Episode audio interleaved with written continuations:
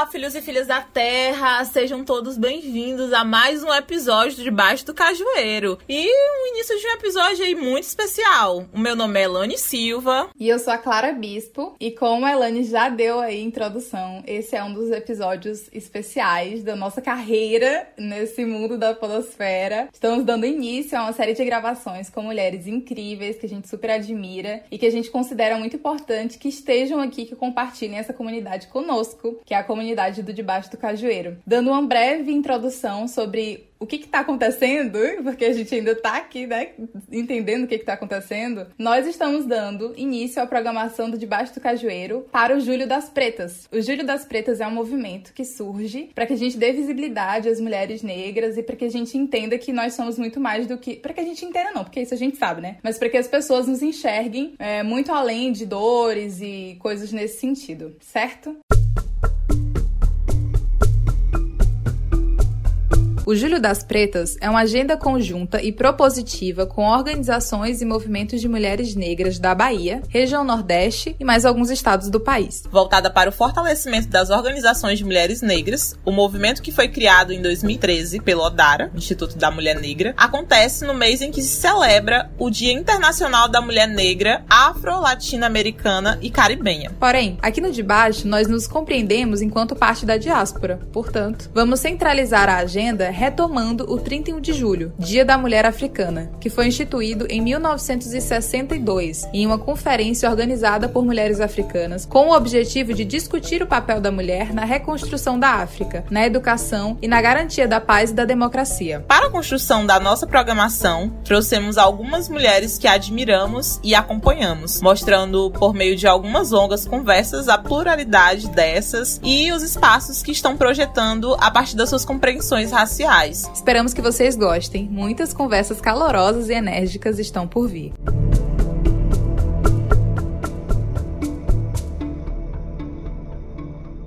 Vamos lá, vou apresentar para vocês Camila Hilário, nossa grande amiga, e que se não fosse a primeira pessoa a gente gravar, ela ia bater na gente, entendeu? Ia cortar relações. Eu gosto muito de ver a Camila como é, uma educadora, embora ela atue na área da comunicação, mas ela educa muito as pessoas e é uma educação que não é pelas vias coercitivas, de tipo assim, você tem que ser assim e acabou, mas é uma educação que mostra outras possibilidades e outras histórias histórias e coisas que a gente geralmente não compreende nesse modelo eurocêntrico e branco de sociedade, principalmente de literatura, que é o que a gente vai falar aqui hoje. Então, ela é jornalista, ela trabalha com comunicação nas redes sociais, é podcaster, na Pense Produtora. O nome do podcast é Ela e o Megafone. Inclusive, o Debaixo do Cajeiro já participou do Ela e o Megafone. Sejam bem-vindas quem chegar aqui por causa do Ela e o Megafone, né? A gente já teve ouvintes que chegaram através desse podcast. A gente fica super honrada. Então, cheguem, se acheguem. A Camila, ela também fala muito sobre literatura, fala sobre o auto-amor, autoconhecimento e trabalha, obviamente, ostensivamente para que a gente divulgue cada vez mais conhecimento preto para os nossos. Conhecimento esse que nos foi escondido, ocultado por muito tempo e a gente vem em constante processo para trazer à tona essas que são verdades, certo? Seja bem-vinda, Camila, e se você quiser já se apresentar para a gente começar esse babado, vai ser incrível. Oi, gente! Oi, filhos e filhas da Terra! Eu acho isso a coisa mais linda que existe.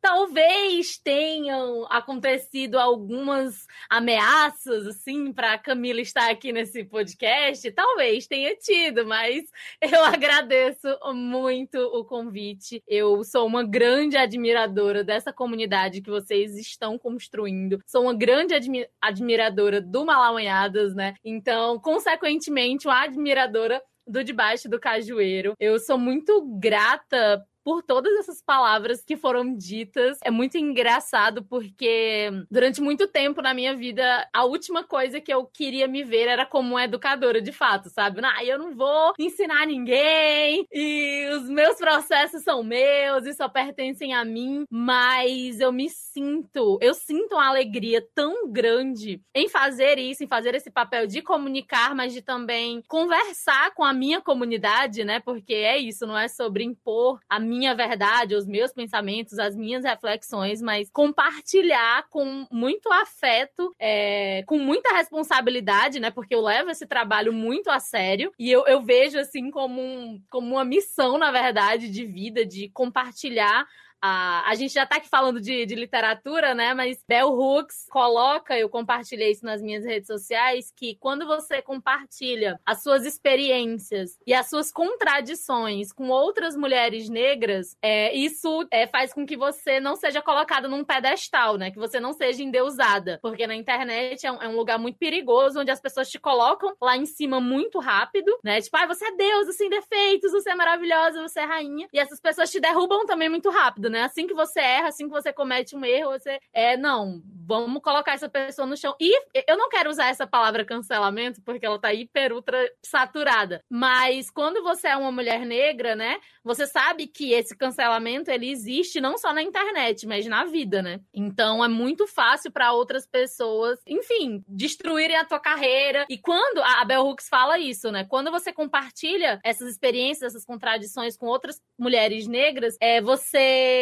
se afasta desse endeusamento e você ajuda, né? Você ajuda outras pessoas também a se encontrarem e perceberem as próprias contradições, etc. Ela fala até a gente chegar a sermos sujeitas radicais. Ela fala algo relacionado a isso. E uma coisa que eu foco muito, que eu falo muito, são sobre essas contradições. Porque nós somos seres muito complexos, muito subjetivos, e essas contradições existem o tempo todo. Eu acho que quando eu me coloco, né, como esse ser que não erra, que não tem defeitos, porque, gente, isso é meme, pelo amor de Deus, a gente tem defeitos, eu tenho muitos defeitos. E as coisas que eu falo ou que eu faço nem sempre possuem sentido, entendeu? Eu não sei se isso. É, como é que vocês escutam isso que eu tô dizendo, mas não é só sobre ser hipócrita, né? Porque eu acho que existe uma diferença entre essas contradições da vida e ser hipócrita. Mas eu digo isso porque eu sou muito jovem e eu acho que a gente se cobra muito, né? Como mulheres negras, a gente se cobra muito pra ser perfeita e para não errar. E essa coisa do perfeccionismo que chega a ser uma coisa que não é saudável. E aí eu fico, cara, eu só tenho 26 anos, eu não sou obrigada a saber de tudo. Tipo, sabe? Eu comecei a estudar muitas coisas agora. Então, até pessoas que estudam 50 anos não sabem de tudo. Então, por que é que eu tenho que saber de tudo agora, sabe? Então, já falei três horas só na introdução, mas é isso aí. É sobre isso, né? Camila. é, então, Clara falou bastante sobre ver a Camila como uma educadora. E eu estou aqui enquanto aluna dela. É, nem conheço essa professora, mas já aprendi tanto, mais tanto, vocês não têm ideia. Eu já até compartilhei um pouco disso no episódio que o Debaixo do Cajueiro gravou junto com o Hélio Megafone, sobre esse papel, né, que a Camila é, tem na minha vida, porque apesar de ser uma pessoa que eu não conheço pessoalmente, né, a Clara já teve o prazer de conhecê-la pessoalmente, eu ainda não, mas em breve teremos esse encontro, vai dar tudo certo. E a Camila, enquanto essa pessoa que realmente produz conteúdo pra internet, então valorizem essa produtora de conteúdo, é uma pessoa que tem um papel significante nesses entendimentos que eu particularmente venho tendo é, na minha vida enquanto mulher negra e uma série de, de outras subjetividades. Desde o ano retrasado, salvo engano, e ano passado teve uma acentuada é, bem significativa. Então, assim, em relação a tudo. E eu acredito particularmente que essa questão é, da literatura, da forma como a Camila leva essa. É uma didática, né? Uma didática maravilhosa que abrange aí vários espaços. Então, a forma como ela leva isso para as redes dela, como ela tem isso, né, no jeito dela de se expressar, que eu acho maravilhoso, no jeito de alcançar as pessoas com esse carisma incrível, de certa forma faz com que a gente pegue aquilo e acolha, acolha de verdade. Então, eu já me senti em vários momentos acolhida, acolhida por essas, esses compartilhamentos da Camila, essas produções, é, essas referências que ela lança. Então, estamos aqui não somente como é, esse papel de produzir e construir algo paralelo, mas também nessa rede constante de aprendizado e de um papel significante, né? Que essa pessoa maravilhosa tem aí no, nos nossos caminhos e na nossa própria comunidade. Então tem muitas coisas a ser ditas e vamos dar início a esse episódio. Eu tô muito empolgada, muito ansiosa para as coisas que estão por vir e também para estar nesse processo de, de escuta, porque eu tenho certeza que a Camila tem muita coisa para falar. então vamos lá.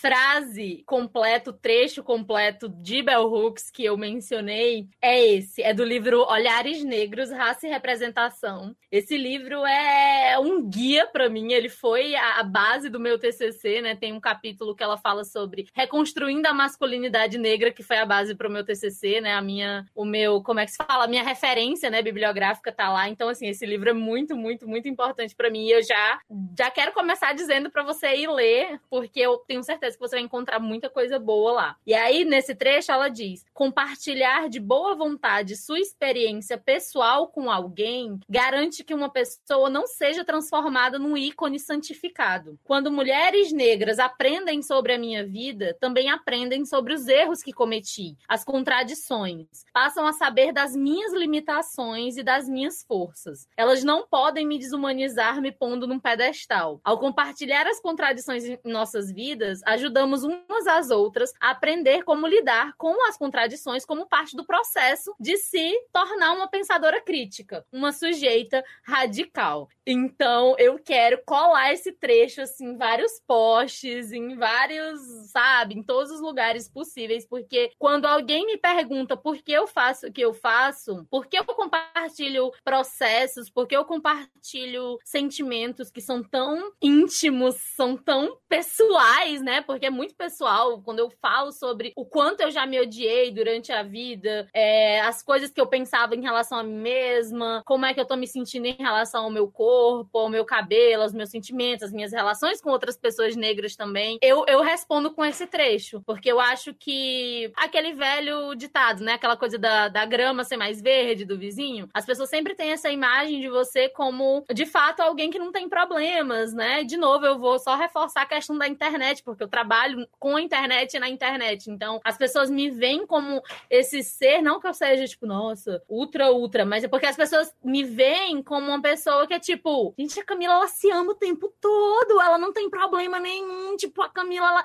sabe? E eu já ouvi pessoas dizendo isso pra mim, nossa, tipo, então assim, eu quero me humanizar, que a Bell Hooks usa essa frase, e aí eu já quero puxar pra Grada Quilomba, que ela também tem um, a Grada Quilomba, meu Deus do céu, era do livro Memórias da Plantação, era cada, cada trecho assim, sabe aquela, aquele meme de vou marcar só o importante, aí tá o livro todo marcado, o livro tá todo cheio de, de marca-texto, azul, verde, rosa, porque tudo que ela falava me tocava tão profundamente. E esse é o, o peso e eu não sei, eu não tô nem conseguindo achar aqui uma palavra, mas a importância da literatura para mim, pessoalmente, né, falando de uma forma bem individual, é que quando outras mulheres negras escrevem e me tocam dessa forma, eu me sinto tão abraçada e compreendida, sabe? Eu consigo me sentir menos sozinha, sabe? Eu saio desse não lugar e passo a ter um lugar específico, especial para mim. E aí, por exemplo, quando a Grada Quilomba ela fala sobre essa humanização, ela diz que o racismo, ela, é, é, o racismo nos tira a, a oportunidade e a, a questão de ser humano, né? Que ela diz, quando o racismo diz você não pode, qual é a nossa, rea, qual é a nossa reação? Eu posso, eu vou fazer. E a gente tá nessa reatividade, entendeu? Se o racismo diz que eu não sei, eu vou dizer que sei ainda mais. Ela, usa isso. Ela, se ele diz que eu não sou inteligente, eu vou, eu vou escrever, eu vou pra academia, e aí eu vou me adoecer, eu vou me acabar, porque eu tenho que provar para aquelas pessoas que eu sou boa. E, e isso é desumanizante. Ela diz: eu não quero nem ser alguém, entendeu? Extraordinário, mas também eu não quero ser desumanizada, eu não quero ser inferiorizada. Ela falou, é, tem uma coisa que ela fala que eu amo, que ela diz que eu quero ter o poder de ter dias que eu sei e tem dias que eu não sei tem dias que eu não sei de absolutamente nada. E isso é a humanização, entendeu? Eu gosto, sim, claro, de, me, de, que pessoas me admirem. Eu acho isso, sabe, é muito, é muito importante, porque eu acho que quando eu tava crescendo, eu não, não tinha tantas referências e essas pessoas que se parecessem muito comigo, sabe? Então, eu, eu fico muito feliz quando eu, pessoas conseguem ver essas semelhanças. Eu conversei com um rapaz, ele é maquiador, um homem trans, e ele disse que me segue desde o ensino médio. Tipo, tipo, nossa, eu te sigo desde o meu ensino médio, eu achava que tu era uma diva inalcançável e não sei o que. Aí ele veio pra cá, pra casa, me maquiar, ele pediu pra vir ele tava assim, comendo arroz com ovo comendo comida russa aqui em casa, roscovo, e a gente me maquiando e tal. E ele, tipo assim, sabe? E ele muito chocado com aquilo, é, porque realmente me admirava e me via, né? Fazia um tempo, assim, tipo, ele na escola e as pessoas falando de mim e tal. Então, assim, isso é legal, isso é importante, mas eu não quero que isso me desumanize, porque tem dias que eu vou falhar e eu vou falhar com força, entendeu? Tem dias que, às vezes, eu mesma fico me. Eu fico rindo de mim, porque, sei lá, uma hora eu tô falando, ah, então, Bell Hooks e nananana e tal, autores negros e negras e tal, tal, tal. E aí no outro dia eu tô fazendo rios de lookinhos da Shine, entendeu? Então, é problemático, é problemático, mas Entendeu? Tipo, então eu sou esse ser humano que eu estou aprendendo, as minhas contradições. E eu acho que também tem uma parte legal nisso quando você compartilha constantemente, porque eu posso acompanhar mais de perto as minhas mudanças, sabe? Eu posso dar uma analisada. Porque como eu compartilho para muita gente, eu acabo me percebendo muito mais e me acompanhando muito mais. E aí eu fico, é, isso aqui não tá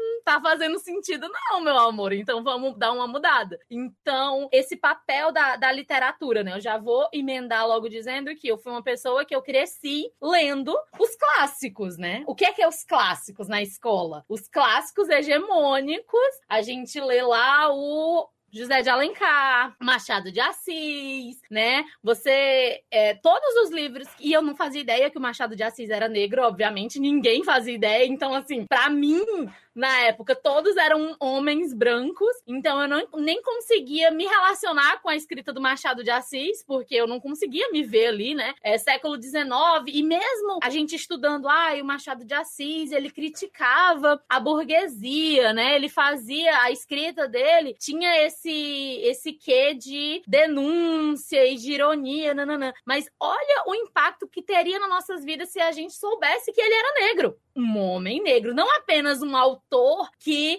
criticava a burguesia. Não, era um homem negro que escrevia criticando a burguesia. O impacto que isso teria feito nas nossas vidas. E não teve, né? A gente não tinha nem como saber disso. Então, eu lembro que eu fiz uma. A gente fez um trabalho, um teatrinho assim, da, do livro O Curtiço. E eu fui quem? Rita Baiana. Eu fui a mulher negra que samba, ultra hipersexualizada, né? E na própria escrita, o livro todo é lotado de estereótipos é, de mulheres negras, porque nesse livro tem duas, duas mulheres negras. Uma é a Rita Baiana, que é o cheiro dela exala sexo, ela é toda sexo e prazer e tesão e tal, tal, tal. E a outra mulher negra é a Bertoleza. Se eu não me engano, o nome é Bertoleza, que ela é uma mulher gorda que trabalha com peixe. E ela é trabalho. Ela é trabalho, ela é a força física, ela é a sabe? Ela é bruta, ela é aquela coisa. Então, assim, o que que existe no meio? Não existe. Só existe duas formas de ser mulher negra. Ou você é. A gente sabe, né? A gente conhece bem esse. Hoje a gente conhece bem porque a gente estudou, a gente leu outras coisas. E hoje eu conheço bem que é a mãe preta, né? É a mãe que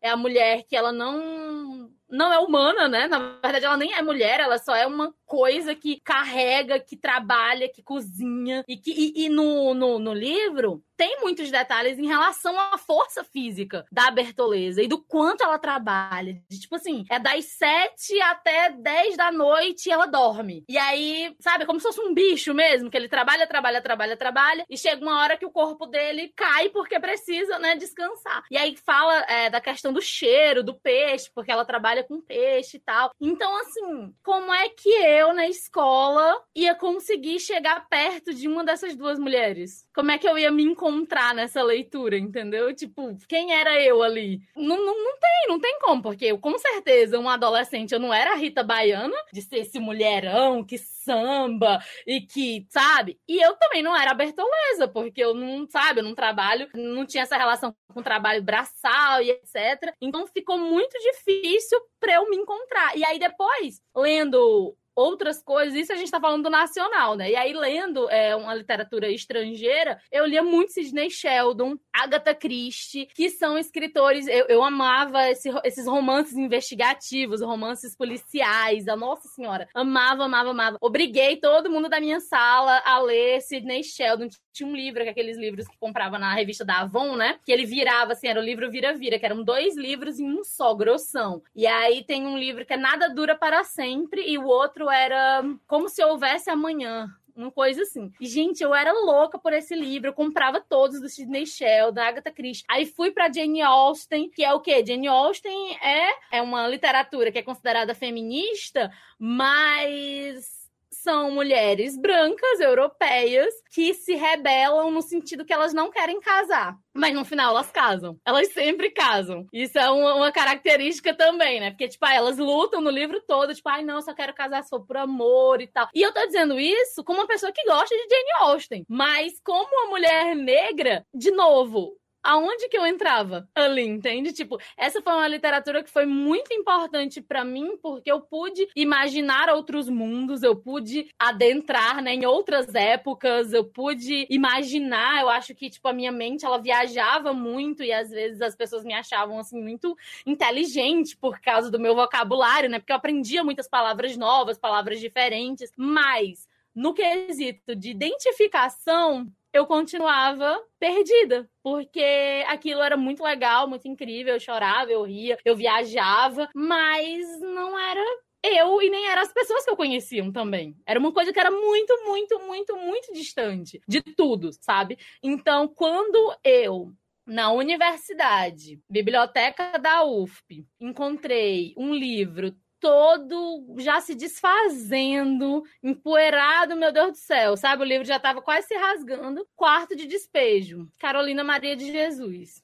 Eu li esse livro um dia, uma noite, assim, uma madrugada, que eu levei ele para casa e eu não conseguia acreditar no que eu estava lendo, porque aquilo, e eu ficava falando para minha tia, né, para para tia Regina, que não é uma mulher, que é uma mulher negra também, e uma mulher negra muito afastada da literatura. Para ela não é interessante, ela nunca, né, enfim, nunca viu a literatura como algo que fosse por várias questões sociais, né, do lugar que ela vem, é, vem do interior do Ceará e tal, e livro é luxo, né? Ainda é luxo, ainda hoje é luxo, então. É, e eu contava assim pra tia Regina, tia Regina, então, tem essa mulher. E aí ela, todos esses papéis, ela coletou do lixo, ela é semi alfabetizada, é, não completou né, os estudos, três filhos, estava nos barracos, sabe? É, lutando contra a fome. E essa mulher escreveu o que ela sentia. Ela disse que a fome é amarela. Ela disse quando eu olho ao redor, a fome é amarela. Eu vejo tudo amarelo porque eu sempre tô com muita fome. E quem poderia escrever isso? Se não uma pessoa que estivesse passando fome, se não uma mulher negra favelada que estivesse passando fome, que estivesse tendo três filhos para criar, entendeu? Foi tipo, ok, eu não podia me colocar na, no lugar dela, mas eu podia ver tantas pessoas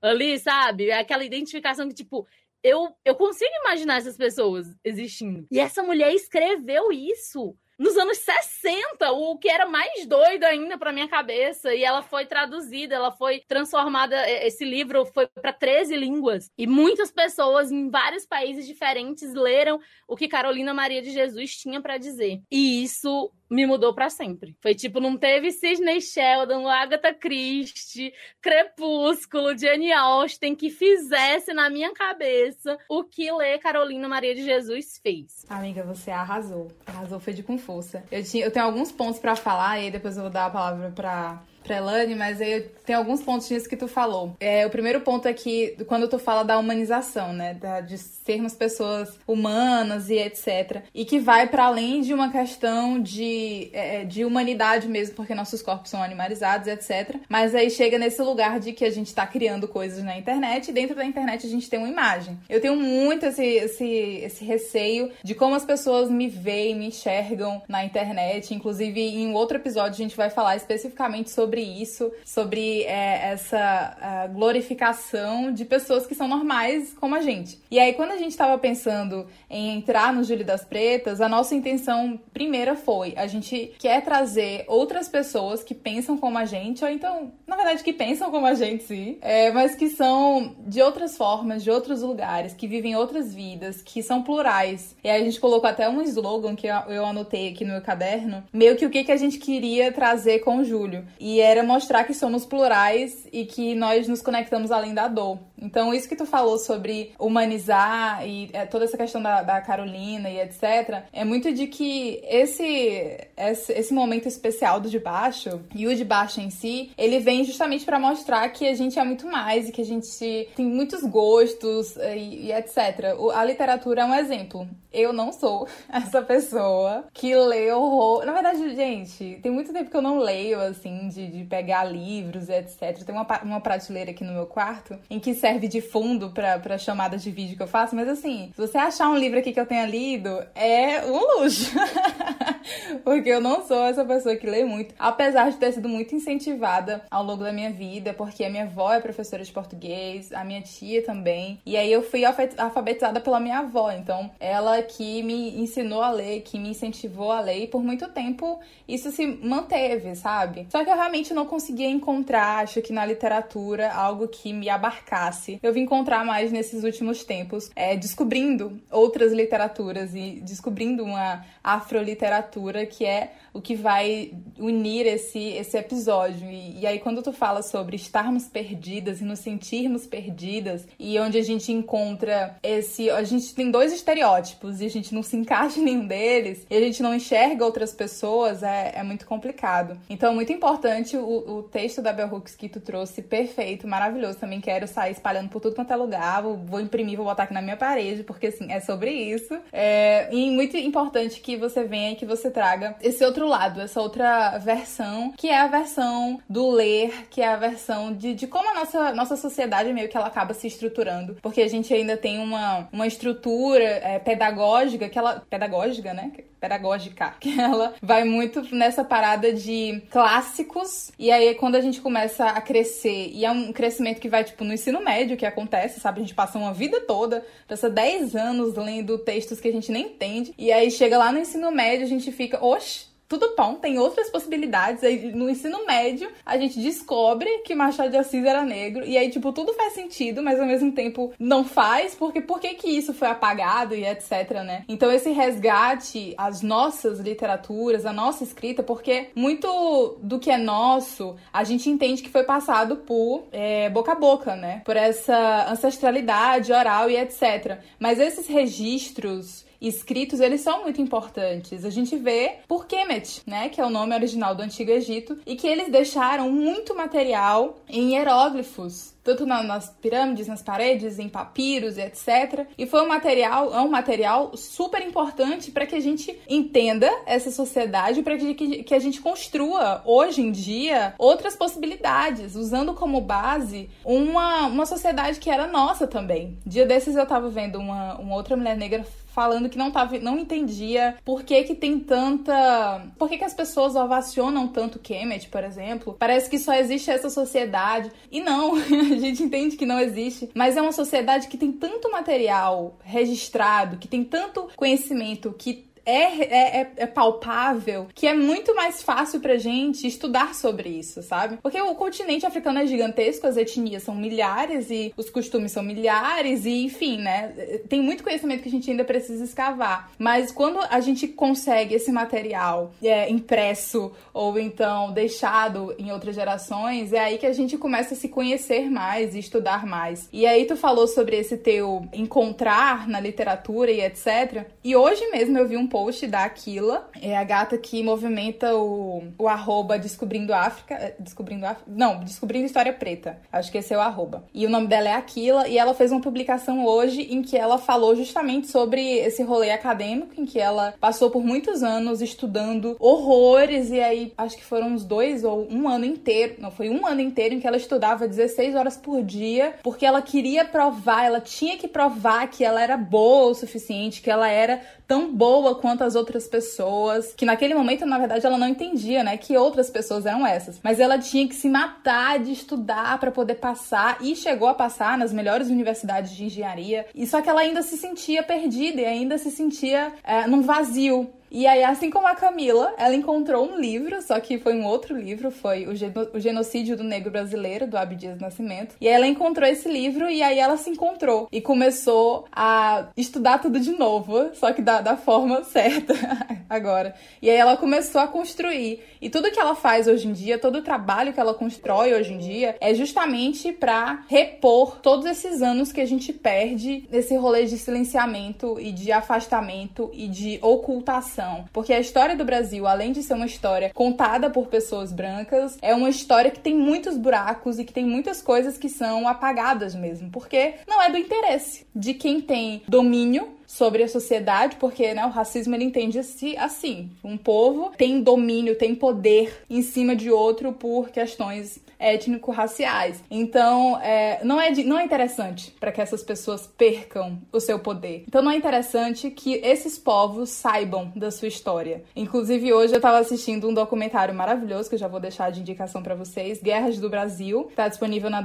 na Netflix. E tem um episódio onde eles falam exclusivamente sobre a Guerra dos Palmares. E aí lá na Guerra dos Palmares, eles falam muito sobre como que se surgiu, etc. Eles não dão tantos detalhes, mas eles explicam mais ou menos como que surgiu, a dimensão enorme que tinha Palmares, o fato de que Zumbi talvez não tenha sido uma pessoa exclusiva, mas que sim, Zumbi era um cargo que a, as, as comunidades quilombolas criavam, onde uma pessoa que detinha esse cargo detinha muito poder político, mas principalmente principalmente espiritual, porque é, a gente vem aprendendo ultimamente que a política e a espiritualidade e a ciência nas comunidades africanas não eram coisas desligadas. Então, para você fazer ciência, política, educação, você não precisava perder a sua espiritualidade. E a, a estrutura da sociedade, ela era justamente guiada pela conexão com os ancestrais, por esse por essas conversas. E tinha sempre alguém que era um sacerdote, mas também era um, um guerreiro, sabe, que tava junto, que tava na frente, que se colocava pra, à frente dos seus. E aí nesse documentário, óbvio que tem muitos buracos também, tem muitas coisas que não são ditas, mas principalmente como a história dos povos quilombolas foram apagadas justamente porque os quilombolas subvertiam a tudo naquele momento. Os quilombolas, as populações africanas, os guerreiros indígenas, as comunidades, os povos indígenas, eles não eram pacíficos quanto a história conta, porque eles estavam e a gente ainda está em guerra. Então, quando não é interessante que a branquitude saiba que a gente pode subverter. E aí no, no documentário é, fala-se muito sobre sobre né, essa questão dos quilombolas, e aí tem um trecho em que um historiador conta o que o padre Antônio Vieira disse a respeito de Palmares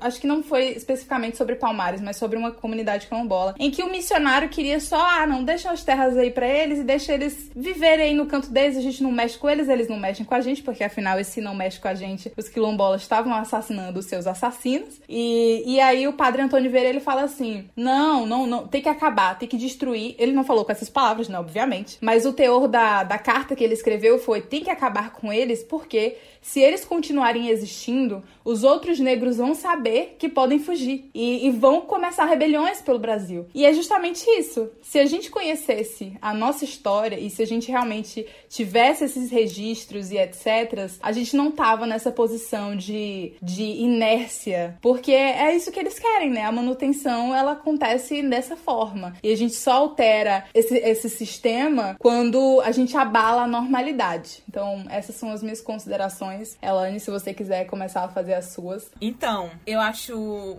assim, incrível a fala de vocês duas. Eu anotei também algumas coisas aqui. Uma coisa que a Camila falou sobre essa questão de, por mais que a gente esteja dentro de algo, ainda se contradizer com algumas coisas, e isso ser o, o que nos torna é, esses indivíduos passivos de, de erros e acertos e por aí vai, me veio muito em mente essa questão, né? Nós somos essas contradições, porque apesar de estarmos nesse processo constante de aprendizado, sempre vai ter alguma coisa. Eu particularmente me encontro nesse processo o tempo inteiro. E inclusive as pessoas elas tendem a nos crucificar por essas contradições, sendo que a gente tá fazendo ali, sei lá, mil e um esforços para poder é, se situar em um determinado local. Inclusive, uma coisa que eu ouvi uma vez, dentro dessa questão de as pessoas muitas das vezes não aceitarem nossas contradições, que nem chega a ser uma contradição, é. Acho que assim que eu, que eu dei início ao meu namoro, um amigo meu chegou pra mim e falou assim: é, ele praticamente falou isso, né? Ele chegou e falou assim: Ah, Elane, tu defende tanto. É, tu defende tantos negros,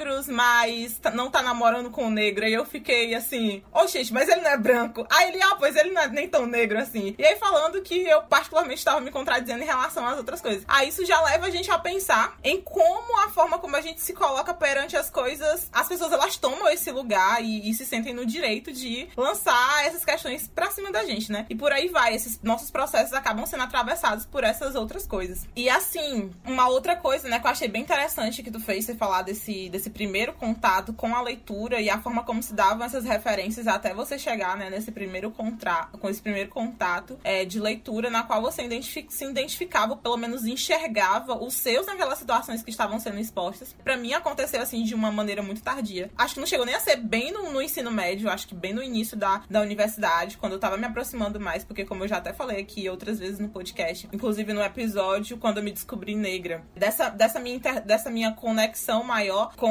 com questões que, que falavam sobre a minha comunidade, que falavam sobre mim, que falavam sobre coisas que eu não conseguia identificar justamente por ter essa identidade, essa outra face me tirada, me, me negada. Então eu não conseguia me olhar e saber quem eu era ou de onde eu vinha e a quem eu pertencia. E nesse período de transição, né, transição capilar, que já foi na, na saída do ensino médio, que eu consegui me aproximar de algumas questões. E eu acho que dentro desse processo veio essa questão da, do contato com a leitura, só que a leitura voltada para essa afroliteratura, né? E assim, eu lembro que quando eu cheguei na universidade, nesses primeiros trabalhos, todos, pelo menos todas as referências, as primeiras referências que a gente tem dentro do curso de, do curso de ciências sociais, é majoritariamente com autores brancos, é, com cientistas brancos, e antes mesmo de a gente trabalhar com cientistas mulheres, e que quando são cientistas mulheres, são cientistas mulheres brancas, a gente passa ali o, a base do curso, né, que chamam de base, aquela estrutura que é o que você precisa saber de obrigatório, são com pessoas brancas. E aí, quando vem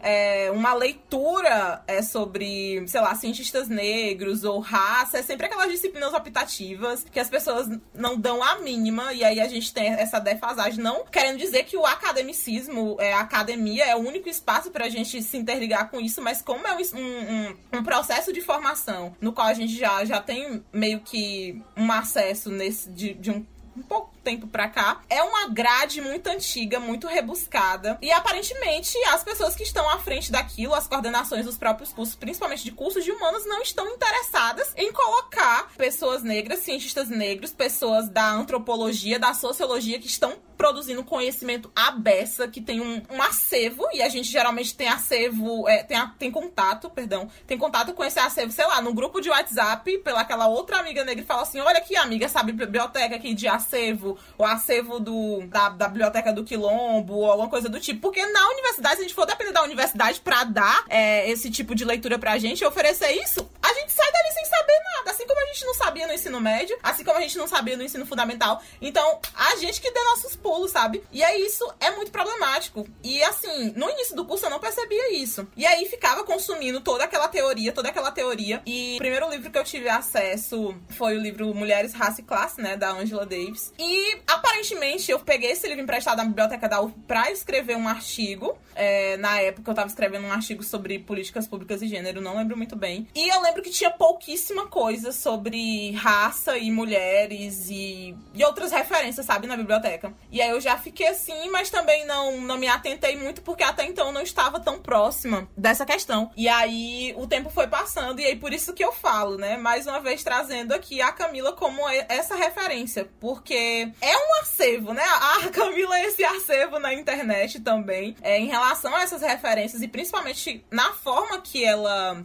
que ela trabalha essas referências e, e leva também para as pessoas que a, a, acompanham. E assim, meu Deus do céu, quando eu vi aquele mundo de referência, eu fiquei, nossa, eu quero ler todos esses livros. Porque apesar de eu não ser uma pessoa que assim, nossa, eu leio todos os dias. Porque, querendo ou não, essas leituras acadêmicas acabam, de certa forma, saturando a gente. A gente já meio que vê a leitura como uma obrigação, sendo que deveríamos ter, né, pelo menos esse espaço em que a leitura, essa apreciação e o prazer e tararás. É, e aí, quando eu vi inúmeras referências, já fui anotando ali várias coisinhas me lixei, meu Deus, eu preciso desses livros. E aí é onde entra a parte dessa acessibilidade, né, porque livro é caro. E aí você tem aquela vontade imensa de ter as coisas e ainda várias problemáticas em relação, por exemplo, ano passado, né, a taxação dos livros, que inclusive é, teve essa, esse, essa emblemática. E aí meio que pessoas negras estão tendo um acesso maior nessas leituras de certa forma, por mais que a gente saiba que é uma pequena parcela, né, da, das nossas comunidades. Mas eu particularmente fiquei muito extasiada quando eu vi aquelas inúmeras referências e tantas histórias e, e tantas coisas possíveis e não eram só livros de é, apenas livros de racismo e que falavam sobre racismo. Eram histórias de pessoas negras e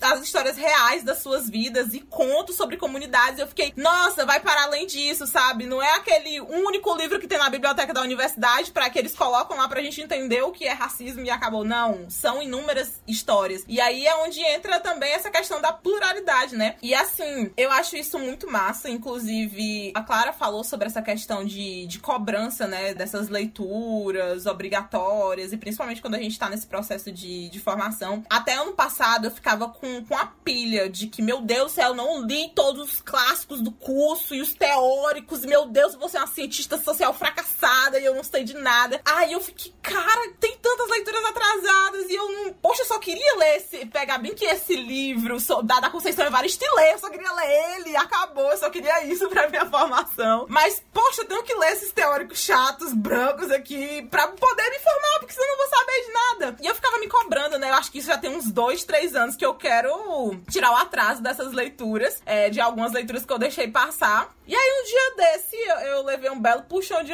de orelha de uma outra amiga do curso. Ela falou assim: amiga, pelo amor de Deus, tu não é obrigada a ler todos esses teóricos brancos pra tu ser uma cientista social de renome. Aí eu, é sobre isso. Aí eu já disse, menina, no meu TCC não vai ter nenhum referencial branco. Vou botar um monte de mulher preta lá, um monte de homem preto lá e vou falar sobre o babado do afrofuturismo. E aí eu, nem que a banca me critique, não tô nem aí.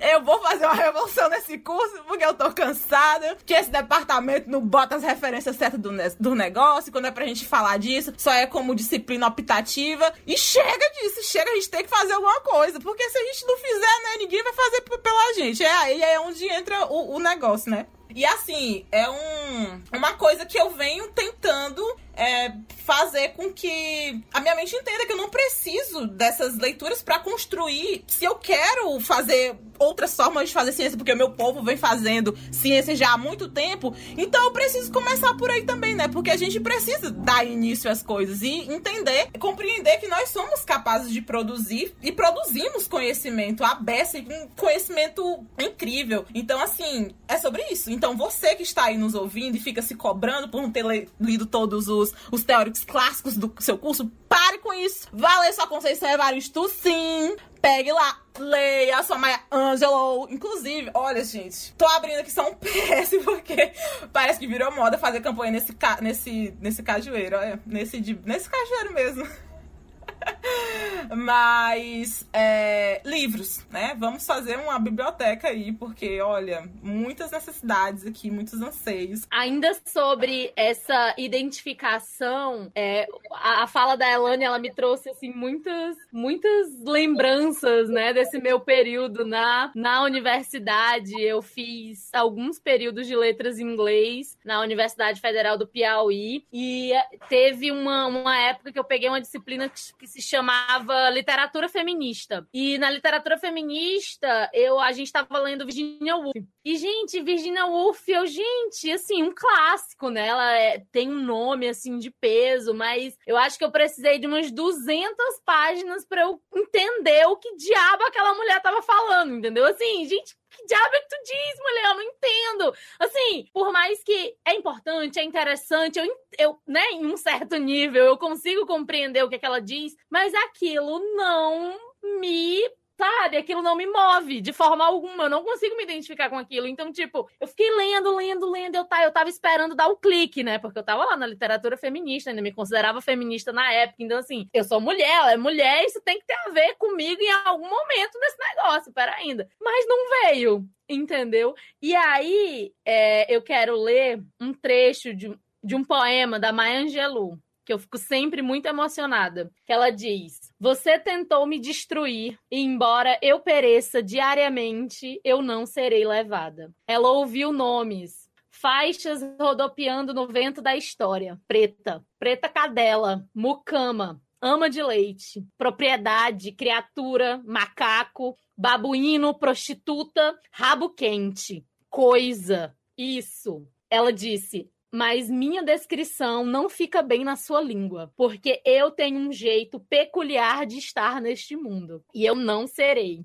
Eu não serei levada. Ela diz: quando você aprender, ensine. Quando você tiver, dê. E quanto a mim, eu não serei levada. E vocês viram que eu me emocionei. Eu me emociono enquanto eu leio, porque como você não se conecta com isso? Como é que eu leio uma Angelou e eu não, não, não dentro do meu coração que isso é sobre mim? Em algum momento, sabe? Todas essas palavras, coisa, prostituta, rabo quente, macaco, que é uma das piores. Não, não sei se existe uma das piores, não sei se existe um pior, mas sabe? Preta, mucama, ama de leite. E quando eu leio Maya Angelou, quando eu leio Conceição Evaristo, quando eu leio Bell Hooks, quando eu leio Octavia Butler, quando eu leio. Eu já falei da Conceição Evaristo, já falei de Conceição Evaristo, mas quando eu leio Conceição Evaristo, eu entendo. Eu não preciso de 200 páginas para saber do que é que esta mulher está falando. Eu leio uma frase, eu abro o livro e eu entendo entendo, eu genuinamente entendo. E eu acho que essa é uma força que não, eu acho que não dá para se comparar a nenhuma outra, sabe? Tipo a Elane falou dos clássicos, dos teóricos. Quando a gente realmente começa a se interessar, né, pelo que o nosso povo escreveu, a gente vai muito atrás do racismo, né? Porque a gente procura é, se compreender porque é só a gente que faz esse trabalho, né? Vamos falar a verdade, é só a gente que se dá o trabalho mesmo de como é que a gente vai resolver esse negócio que a gente não criou. Então a gente vai lá, racismo, mulheres negras isso, homens negros aquilo. A gente tá sempre tentando aprender sobre nós mesmos, sobre as violências que, que é o que a, a Clara falou, né? Eu, eu adorei quando tu coloca, aí são os, eles assassinavam os assassinos, né? Então a gente tá tentando resolver o problema que eles criaram, as estruturas do racismo estrutural, racismo recreativo. E, sabe, a gente tá pesquisando sobre nutricídio, etno. Como é, gente, a palavra? Epistemicídio, essa é a palavra. Epistemicídio, que é justamente é o matar o escritor negro, é matar, é assassinar o negro da história, né? Da sua própria história, da história que ele escreve. Então, a gente tá toda hora aí o epistemicídio, o nutricídio e, sabe, todas as formas de violências. E aí, depois que a gente passa dessa fase, eu vou ler afrofuturismo. Eu vou ler ficção científica pela Octavia Butler. E eu vou feliz, eu vou alegre que Ave Maria. Porque, para mim, eu leio outras histórias. E aí eu vou feliz. Porque eu vou ler Timamanda, Timamanda Ngozi tá falando, é uma mulher nigeriana que tá falando sobre transição capilar no livro Americana. E ela tá falando de cabelo, e ela tá falando sobre coisas que, sabe? Histórias de amor, meu Deus! Histórias de amor entre pessoas pretas, casamentos, filhos. E eu posso ler isso e me identificar porque a gente não é só racismo, né? E aí, já entrando nessa questão do, do epistemicídio, é que, Clara falou, porque enquanto vocês falam, vai surgindo muitas outras coisas, né? Um negócio que é impressionante. Mas a, a Clara falou de, de Kemet e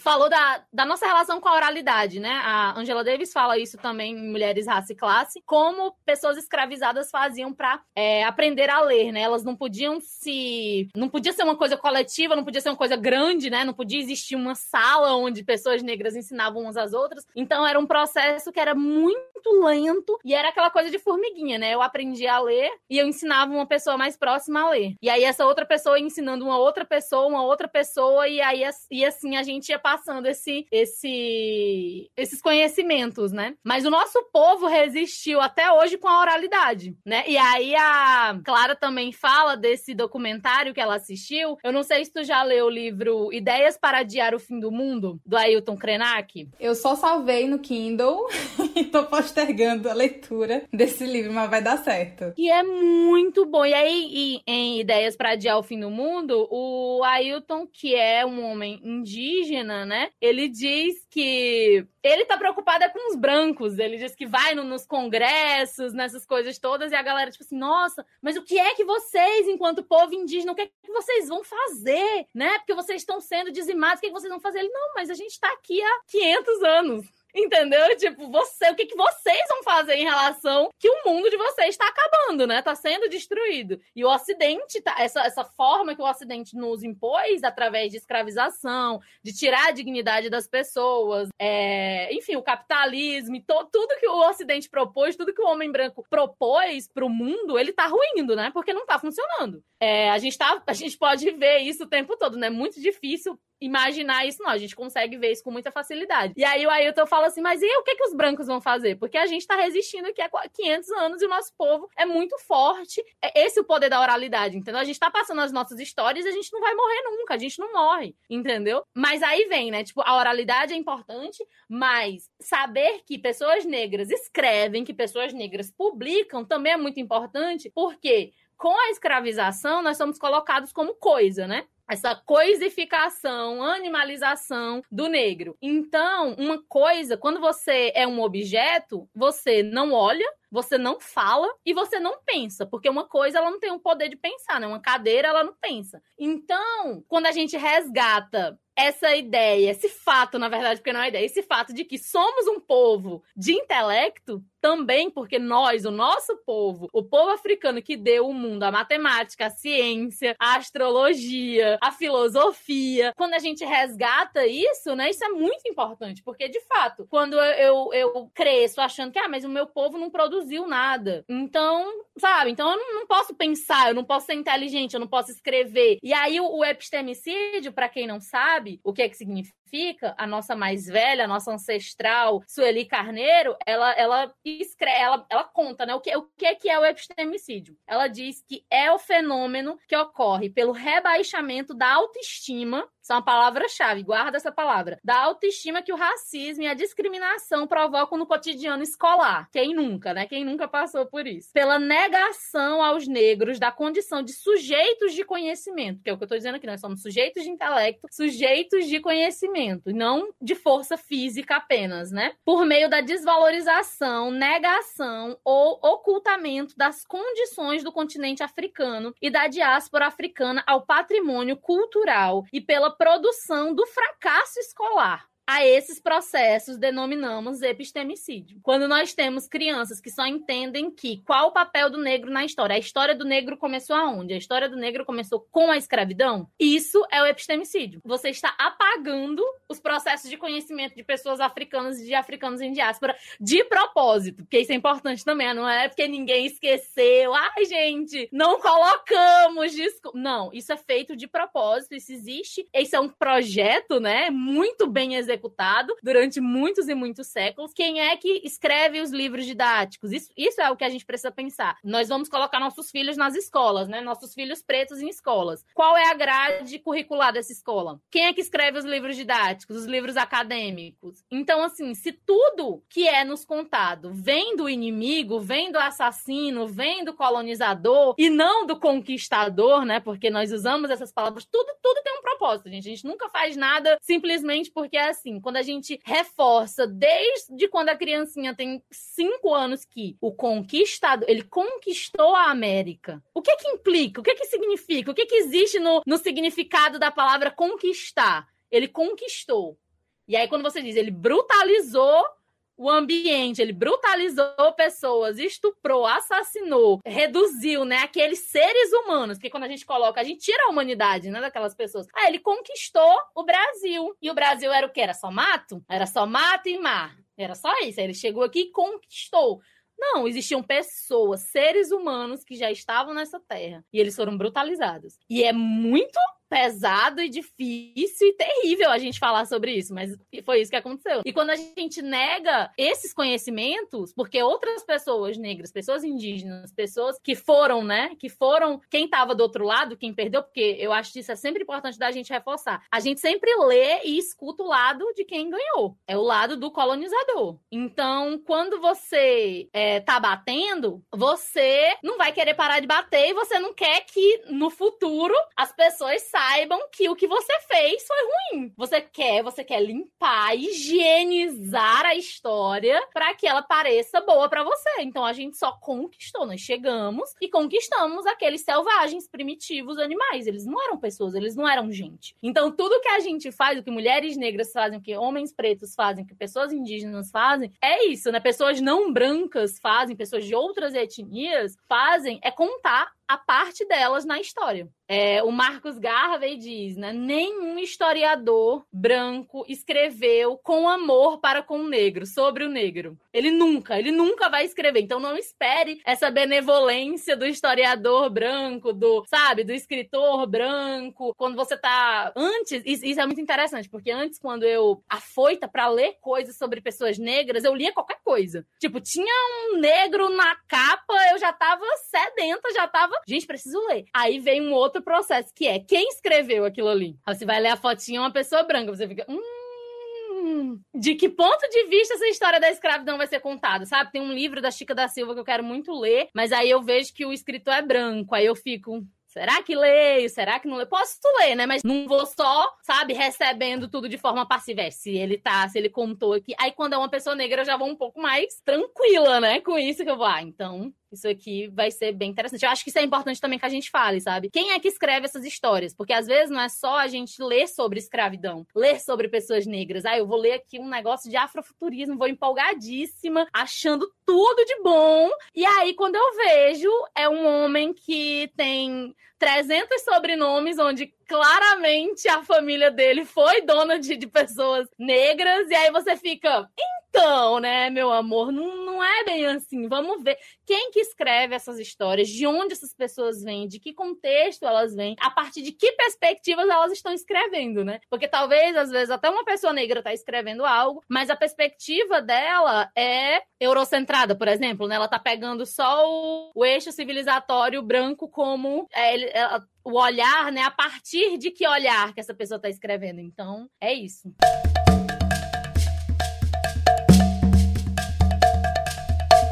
Bom, vamos passar para um segundo momento desse papo. A gente falou muito sobre as nossas experiências e como a gente enxerga isso, como veio, falamos um pouquinho, né, de cada sobre isso. E agora a gente vai falar sobre o que a gente vai fazer. O de baixo, a gente vem sempre com essa proposta de que a gente pode tacar o pau, mas no final a gente tem que ter alguma coisa em que a gente fale que seja algum tipo de solução, sabe? Porque às vezes tem muitos assuntos que são bem densos e que não tem soluções fáceis e que tão, não tem saídas e etc. E aí a gente fica meio perdido. Mas não, não, não dá para ficar perdido, sabe? A nossa história ela, ela ainda não acabou. nós temos aí, eu gosto quando a Aquila fala que nós temos aí 200 mil anos de conhecimento que a gente precisa acessar e que a gente precisa compartilhar. Então é interessante que a gente traga sempre outras possibilidades e que a gente converse efetivamente sobre isso. E aí eu queria que a gente começasse a falar agora sobre o que, que a gente está fazendo enquanto coletivo, enquanto povo, etc. Dia desse eu estava tendo uma conversa com a Camila sobre algumas questões que, que me deixam incomodadas dentro dos movimentos que a gente está se alinhando nesse, nesse momento. E aí ela falou sobre, amiga, mas assim, e o certo, então, é o branco? E eu fiquei com essa frase na minha cabeça por um, um, muito tempo, porque a gente vive dentro de uma sociedade em que tudo meio que foi se estruturando por vias brancas, porque, né, se detinham poder, dinheiro e todas essas coisas. E aí meio que essas estruturas elas foram acontecendo. E a gente se vê aqui vivendo dentro dessas estruturas. E é muito difícil a gente subverter a isso, porque mexe, mexe tanto com quem a gente é, quanto com o nosso coletivo, com a nossa comunidade, com as formas que a gente trabalha, que a gente vive, que a gente se relaciona. Tudo mexe, né? E é meio complicado quando a gente tá em confronto. Pode ser que você esteja ouvindo esse episódio e esteja achando estranho tudo, tipo, mas por que, que essas meninas estão falando mal desse, dos escritores brancos? Tadinho deles. Mas,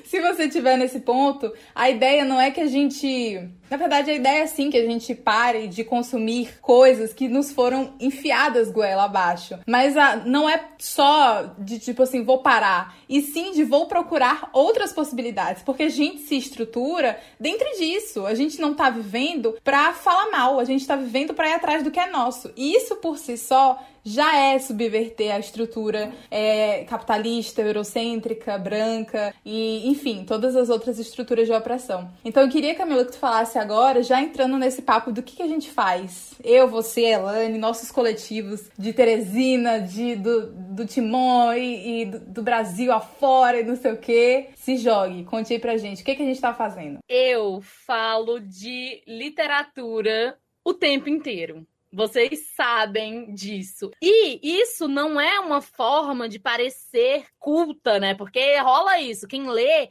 é alguém culta. A pessoa que é culta, ela é superior. É um negócio que é inalcançável, que é difícil. Se a gente for formar uma imagem mental de um leitor, como é que você imagina um leitor? É a pessoa que é introspectiva, que é tímida. Você pode até imaginar um menininho branco, magrinho, né? Porque rola isso também de ser, ah, ele é magrinho, ele é introspectivo e ele não fala com ninguém e ele só lê o tempo todo e Entendeu? E não, eu sou uma leitora e tem a, a Bruna, que ela, ela, nossa, eu amo, é um dos, dos perfis de, de literatura que eu mais gosto. É a Bruna Leu, o nome do, do arroba dela. E ela fala sobre isso, né? Sobre ser uma mulher negra que dança funk e gosta de ler, entendeu? E uma coisa não anula a outra. Eu sou uma pessoa extrovertida, muito expansiva, amo funk, amo de férias com ex e sou uma leitora. Ponto. Isso não vai, entendeu? Me fazer menos leitora porque existe essa expectativa expectativa de como uma leitora tem que ser. Então, quando eu tô falando de literatura o tempo todo, qual é o meu propósito? E o que eu, na minha visão, acredito que é o que a gente deve fazer? É democratizar esse saber, tornar ele o mais acessível possível. E sempre quando eu tô falando, eu não tô subestimando a inteligência das pessoas, mas é porque eu, eu sinto essa necessidade de facilitar esse conhecimento, entendeu? Então, eu tô falando, e aí no, no meu perfil eu faço isso, né? Mas o que, que isso significa? Aí eu vou destrinchando. Então, se a gente for pensar por isso, isso pode significar isso, porque a leitura, ela, ela é, não é só para você, não são só palavras ali que você diz em voz alta, não. Então, as palavras, elas têm um significado, como eu disse, elas têm, elas têm um significado para além da, da gramática, entende? Da gramática, da semântica e de todas essas estruturas linguísticas. Não, as palavras, elas têm contexto social, elas têm contexto racial. Então, sempre quando eu não entendo uma palavra, eu sempre falo isso. Gente, às vezes ler pode parecer muito difícil mesmo, porque a nossa educação, ela, né, bem defasada no sentido de que a gente conhece muito pouco das, de algumas palavras e por várias questões de quem veio de escola pública, ou até mesmo de quem veio de escola particular, por ter essa noção mesmo de que ler é muito chato, de que, enfim, essa coisa mesmo dos clássicos, né? A leitura é um negócio que é inalcançável. Então, se eu sou uma menina que eu era da galera do fundão, às vezes ler parecia uma coisa que não era para mim, porque rola isso, né? Tipo, ai, ler é pra mim. Gente, ler é pra qualquer pessoa, é pra todo mundo. É pra absolutamente todo mundo. Então, eu pego meu caderninho, quando tem palavras que eu não sei o que é, isso não é vergonha nenhuma. Pego, vou lá no meu bom Google, no meu bom dicionário, de, dicionário de sinônimos. Meu amor, ele veio para facilitar a nossa vida. O que é que significa isso? Eu vou, tipo,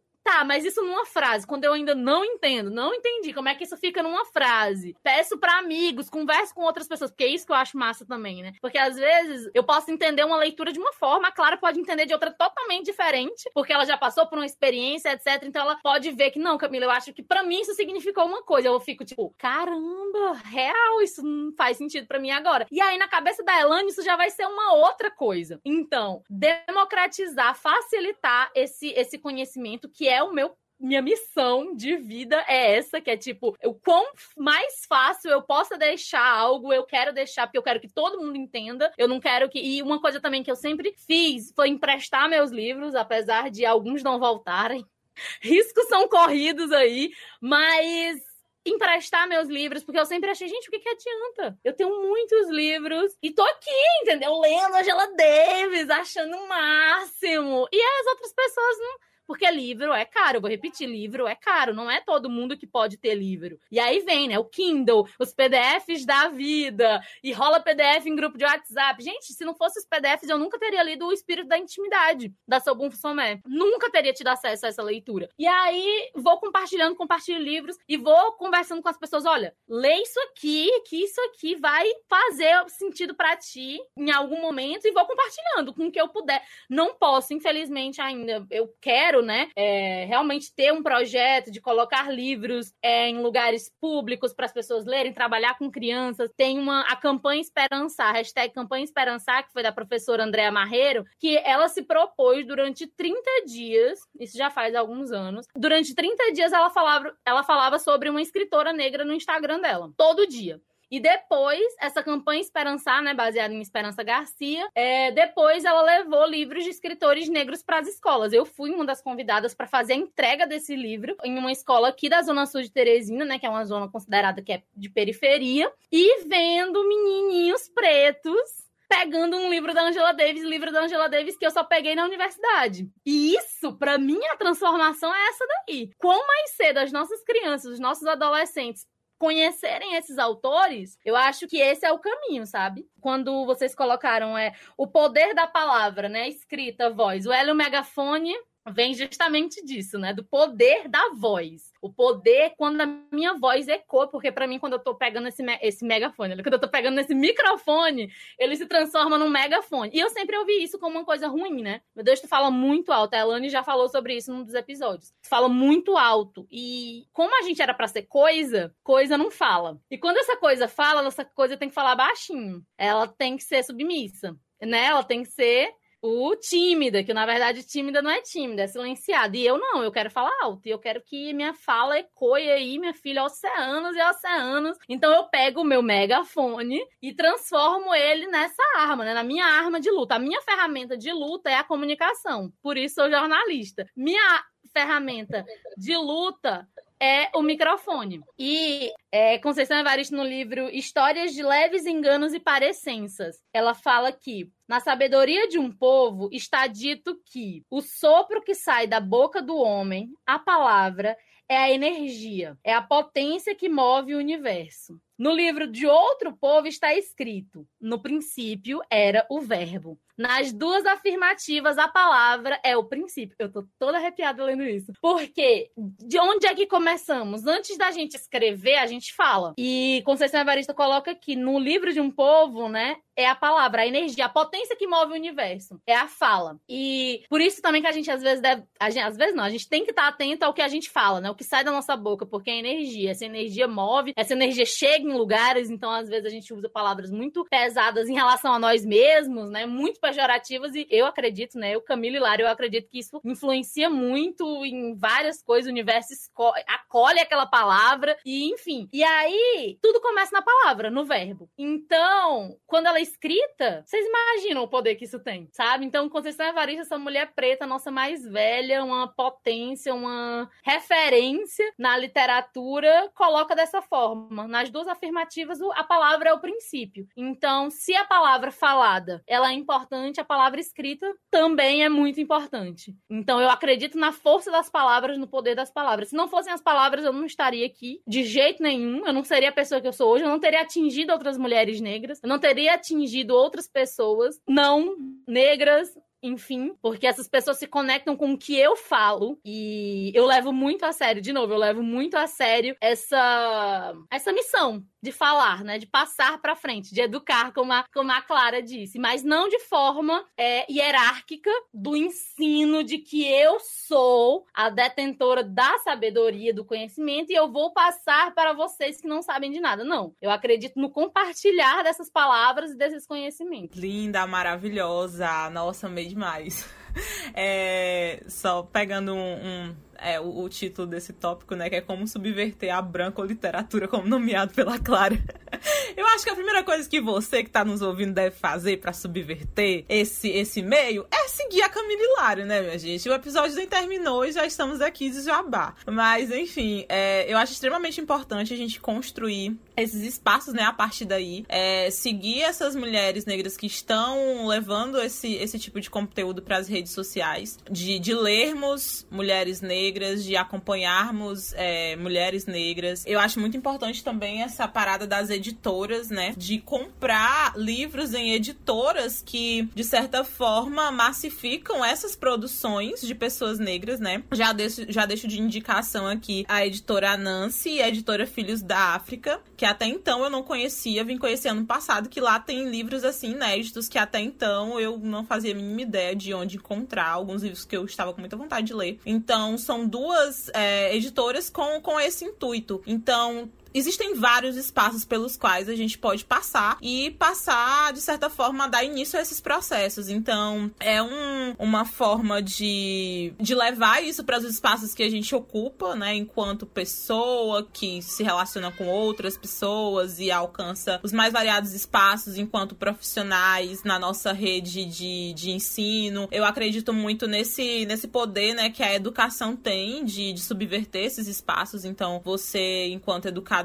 você enquanto jornalista, você enquanto um, um profissional da área da saúde, você enquanto cientista, enfim, levar essas referências, tornar essa, essa, essas referências uma base para continuidade e até mesmo para o início dessas pequenas revoluções que a gente pode estar fazendo por meio desse poder, né? Eu achei intenso e, e incrível isso que a, que a, Camila falou em relação a, a, ao que surge dessas primeiras palavras. Então, muitas aulas, eu acho que a, que a gente já tá caminhando aqui pro fim do, do episódio. Então, Camila, assim, a gente gostaria de saber, já com essa perspectiva mais conclusiva, como tu, tu vê essa questão do, dos, desses projetos, né, e dos retornos das próprias pessoas que, que te acompanham nas redes, de que forma que isso te atravessa, enfim, de, da magnitude desse projeto, né, que, que você realiza de uma forma tão natural, até porque é uma, uma parte de você, como a gente percebe, né, e você mesmo já falou. E também, se você puder trazer outras indicações né? Além dessa, dessa indicação enorme que já é você, pra gente poder acompanhar e, enfim.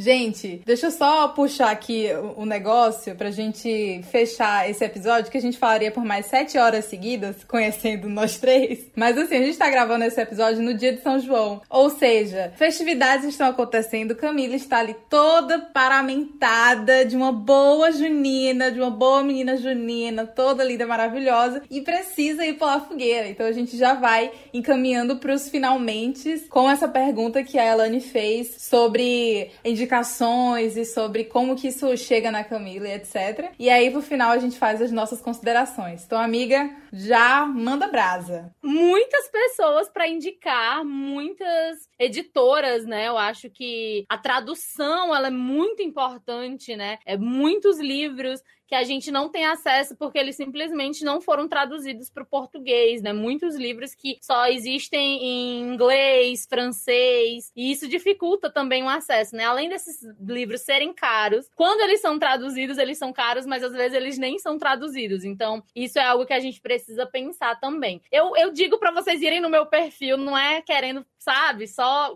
ganhar seguidores, não, mas é porque eu indico muita gente lá. Eu vou compartilhando muita coisa lá, né? As, as coisas que eu vou vendo, as pessoas que eu vou conhecendo, de onde eu tiro, né, os meus posts, as minhas publicações, as minhas reflexões, porque conhecendo outros perfis literários vindos de pessoas pretas, eu vou também despertando para. Porque isso que, que é incrível, as leituras coletivas, né? Eu acho que quando a gente faz só, eu acho que é legal, né? Ah, você faz algo só e você consegue despertar, né? Tem esse despertar individual e você, nossa, me abriu a mente, eu acho que isso é legal. Mas quando a gente faz em conjunto, quando a gente faz em coletiva, eu acho que isso é simplesmente incrível. E eu fiz um vídeo, inclusive, sobre leitura em voz alta o quanto eu acho isso importante, porque também na escola a gente teve essa coisa da leitura silenciosa, né? Porque, claro, 50 meninos dentro de uma sala não vai ser uma leitura em voz alta, e aí cada um lê no seu cantinho e tal. Só que aí, quando a gente não fala em voz alta, quando a gente não verbaliza, muita coisa eu acredito que perde, o, às vezes, o sentido, a compreensão, porque. E aí a gente externaliza e as palavras vão tomando forma, assim, na nossa frente. É uma coisa meio mágica, assim. Eu vejo,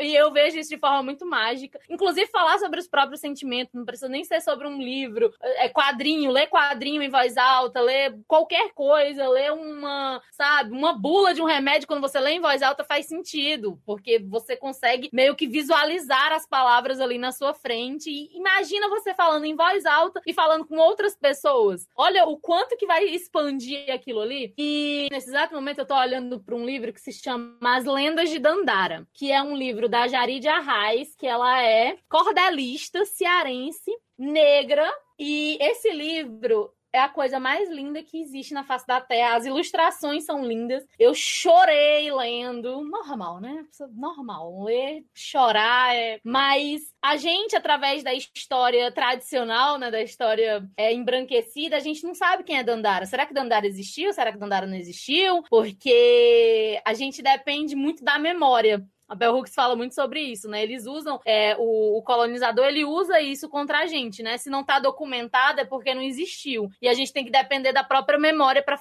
fazer com que as coisas continuem vivas. Então, Dandara existe na memória de muita gente. Aí, Jarid Arraes fez esse livro chamado As Lendas de Dandara, porque ninguém sabe muito bem onde ela nasceu, como ela foi parar no Quilombo, como ela, né, se transformou esposa do Zumbi dos Palmares. E eu lendo As Lendas de Dandara, emprestei para outras pessoas, essas pessoas também ficaram muito muito emocionadas. E isso é muito poderoso, sabe? Então, eu tenho muitos, muitos perfis que, que eu indico, é, falando sobre tradução, né? Tem a Niurace, que ela é assim, é uma referência, né? Em tantos aspectos, mas procurem, né, a Niurace, que ela traduz muito material que é muito forte, muito especial, que a gente sabe, a gente talvez não teria acesso se não tivessem pessoas pretas engajadas nisso, sabe? Em traduzir, em trazer. É, por exemplo, esse livro livro Mulheres, Raça e Classe da Angela Davis, eu acho que veio para o Brasil depois de 30 anos. São livros que foram escritos nos anos 80 sabe? Otávia Butler também, ela veio com afrofuturismo, ela tá escrevendo, ela tá nos anos 80 a mulher tava falando sobre isso. Então assim, a gente só tem acesso agora, né? E a gente fica tipo louco, porque nossa, mas isso é muito novo, aí você vai pesquisar, tá, mas isso já faz muitos e muitos anos. Então, é, eu acredito nessa leitura compartilhada, eu acho isso genial, acho incrível. E eu acho que eu não vou saber falar perfis agora, assim, muitos que eu sigo, porque eu sigo muita coisa e muita gente, mas no meu perfil eu sempre compartilho, eu sempre coloco alguma coisa, ó, sigam fulano, tô seguindo, eu tô compartilhando, né, outras pessoas falando outros nomes, porque eu acho também que, que é isso, né, a gente compartilhar os nossos, os nossos conteúdos, né, entre a gente, etc. E criar essa rede mesmo de, de, de força e de afeto e de tanta coisa que, que a, a literatura proporciona, sabe? Sabe? Que é isso, essas conexões com outros seres humanos e não, não é só papel, como eu disse, né? Não é só o papel, não é só a gramática, não é só o, sabe, a estrutura lá, a semântica do não sei do que e tal. Não, é, vai muito além disso, é muito mais profundo, é muito mais poderoso. É, sabe o que eu tô lembrando aqui? Eu tava falando desse negócio da expectativa do leitor, né? E da leitora. Aí eu tava lembrando de Gilmore Girls que tem a personagem. É, mulher, é, é a, a Clara Ferrancaro, tipo assim, não, não faço ideia. É, é, de gente branca, né? Tipo, é uma mãe e filha, as duas são brancas, mas a Rory, que é o nome da, da personagem, ela é uma adolescente e ela tem essa coisa que ela lê muito, assim, na série. É muito, é muito forte essa questão da leitura. E ela leva livro para todo lugar todos os lugares. Tipo assim, ela vai pro encontro, ela tem um livro na bolsinha. Tipo, em todos os lugares ela fala, ah, tem um livro que é o do almoço, é o livro do encontro, é o livro da janta. Sempre vai ter. Caso eu precise fugir disso aqui, né? Tipo, sempre tem um livro em, em, algum lugar. E eu era uma adolescente preta que eu tinha sempre um livro na minha bolsa o tempo todo. E, e até hoje, assim, eu tenho essa, essa coisa, tipo, ah, eu, vou, eu levo um livro para onde para onde eu vou, né? Não sei o que, que vai acontecer, não sei se um, em algum momento o celular descarrega, né? Porque o medo da pessoa que é, tá na internet, o celular descarregar, e não. E aí eu tenho um livro e você pode ser muitas coisas e ser uma leitora. E também é uma, uma forma de iniciar uma conversa com alguém. Às vezes eu tô conversando com alguém do nada, porque eu sou conversadeira, eu gosto de falar com o povo nas paradas dos ônibus. E aí eu tô falando, e aí eu mostro um livro, e aí converso com alguém, a pessoa conversa comigo. Gente, eu vivia chorando dentro dos ônibus ônibus, o povo achando, meu Deus, alguém fez alguma coisa com essa menina. E eu tava lendo, pensando na leitura e tal, e viajando muito. E a gente pode ter o pé no chão, pode estar aqui nessa, nesse plano astral, mas também pode estar em outros universos, sabe? E isso é possível por causa da literatura. Gente, eu tenho algumas indicações para fazer, mas antes de falar os arrobas que eu rapidamente peguei aqui no meu histórico do Instagram, eu queria dizer que essa conversa me deu muito vontade de ser uma leitora, porque a Camila tá falando não, porque eu sou uma leitora e eu ando com vários livros e não sei o quê. E eu tô tipo assim,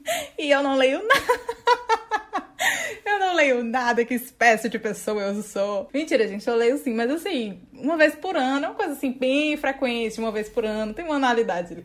Ah, mas aí essa conversa me deu muita vontade de começar a ler as, as minhas pendências. Tem vários livros aqui na minha prateleira que eu comprei pensando em ler nunca, nunca terminei. Mas assim, tô, tô com gás, agora eu tô com gás. Não sei se esse gás vai perdurar por muito tempo, mas assim, tô, tamo, tamo indo. E aí, as minhas indicações que eu tenho para vocês, se você quiser subverter essa lógica eurocêntrica branca, eu acho que o primeiro arroba que eu vou te indicar, que é obrigatório, é o arroba Descobrindo História Preta, que é matrigestado pela Aquila, onde tem conteúdo. Gente, se vocês descerem, tem conteúdo de tudo tem referência, tem livro, tem texto. Ela ministra cursos sobre matriarcado africano, sobre espiritualidade africana, sobre história, sobre coisas que a gente não sabe. E, e, os cursos são todos a valores acessíveis, porque ela entende que são conhecimentos que precisam ser compartilhados. Então é aquele rolê de que, tipo assim, a gente precisa realmente se fortalecer. Outro coletivo, outro, outro arroba que eu acho interessante que vocês procurem é o arroba Ciclo Mulherismo Africana, é SLZ. E aí vocês podem procurar procurar, que é o Ciclo Mulherista Africano aqui de São Luís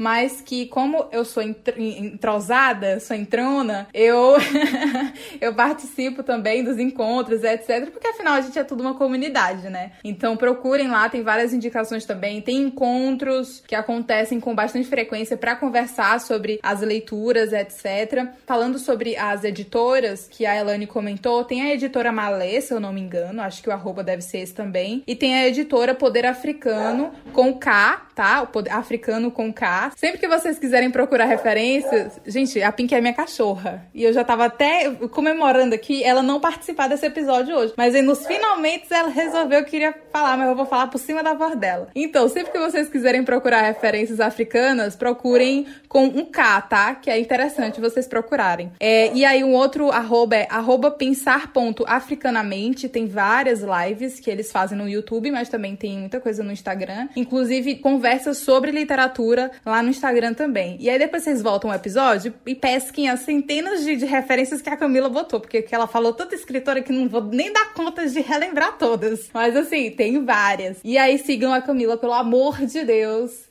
arroba Mililário. É isso, né, amiga? Arroba Mililário, tá concordando aqui. Sigam a Pense Produtora, ouçam o Ela e o Megafone. Quem não tiver ouvido, pelo amor de Deus. E é lembrando que a gente faz parte da mesma comunidade, né? Então é importante que a gente se valorize, se fortaleça e vá fazendo, e vá nos centralizando, vá nos colocando ao centro, porque é isso que nos une, mesmo enquanto povo. Elane, suas considerações? Bora que a mulher tem que pular a fogueira dela. Camila, muito obrigada obrigada. Meu Deus do céu, como sempre, aprendendo muito com você. Amiga Clara, que vários amigos, é a comunidade das amigas. é, enfim, eu aprendo muito com essas duas mulheres. Hoje eu aprendi ainda mais é, com a Camila e essas inúmeras referências, e é muito bom. Tô que nem a Clara, só que na, na partida de realmente tirar as pendências das, das leituras, comprei alguns livros para dar início à minha biblioteca preta, mas inúmeras pendências aqui e vai dar certo. Então é isso, gente. Sigam a Camila, sigam a Pense. E é isso, chegamos ao fim desse episódio maravilhoso. Foi incrível conversar contigo, Camila. É um prazer te ter aqui no Debaixo do Cajueiro. Camila que dá aí o, o engate pra, pra essa, né? Como a nossa primeira entrevistada aqui no Debaixo do Cajueiro. Tinha que ser ela.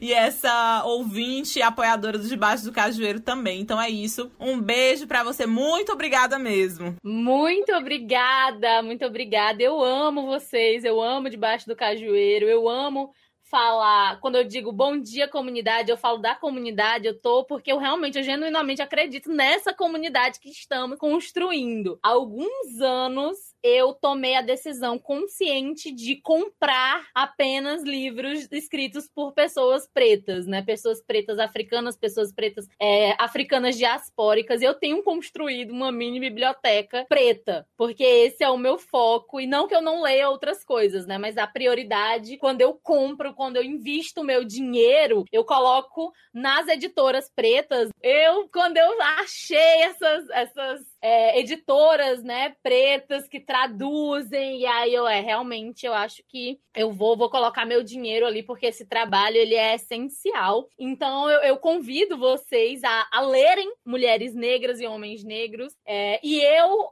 convido vocês a conhecerem, comprarem, colocarem o dinheiro é, porque né, essas pessoas precisam continuar existindo. E, e para mim, eu vou só repetir isso: é uma ferramenta de luta muito importante. Os livros e o conhecimento e a fala e a palavra com o podcast, com a internet, com os livros. Eu, eu acredito que tudo isso faz parte de, de, um, de um movimento, de uma, de uma questão toda que, que leva a gente para frente, sabe? Que nos impulsiona, que faz, que nos faz olhar para o passado e construir um futuro, né? Esse, esse exercício, esse movimento de Sankofa, que é maravilhoso. Então, agradeço, amo vocês, um cheiro bem gostoso no cangote de vocês duas. Tem uma fogueira para pular, minha gente, obrigada. Escutem debaixo do cajueiro, escutem ela megafone.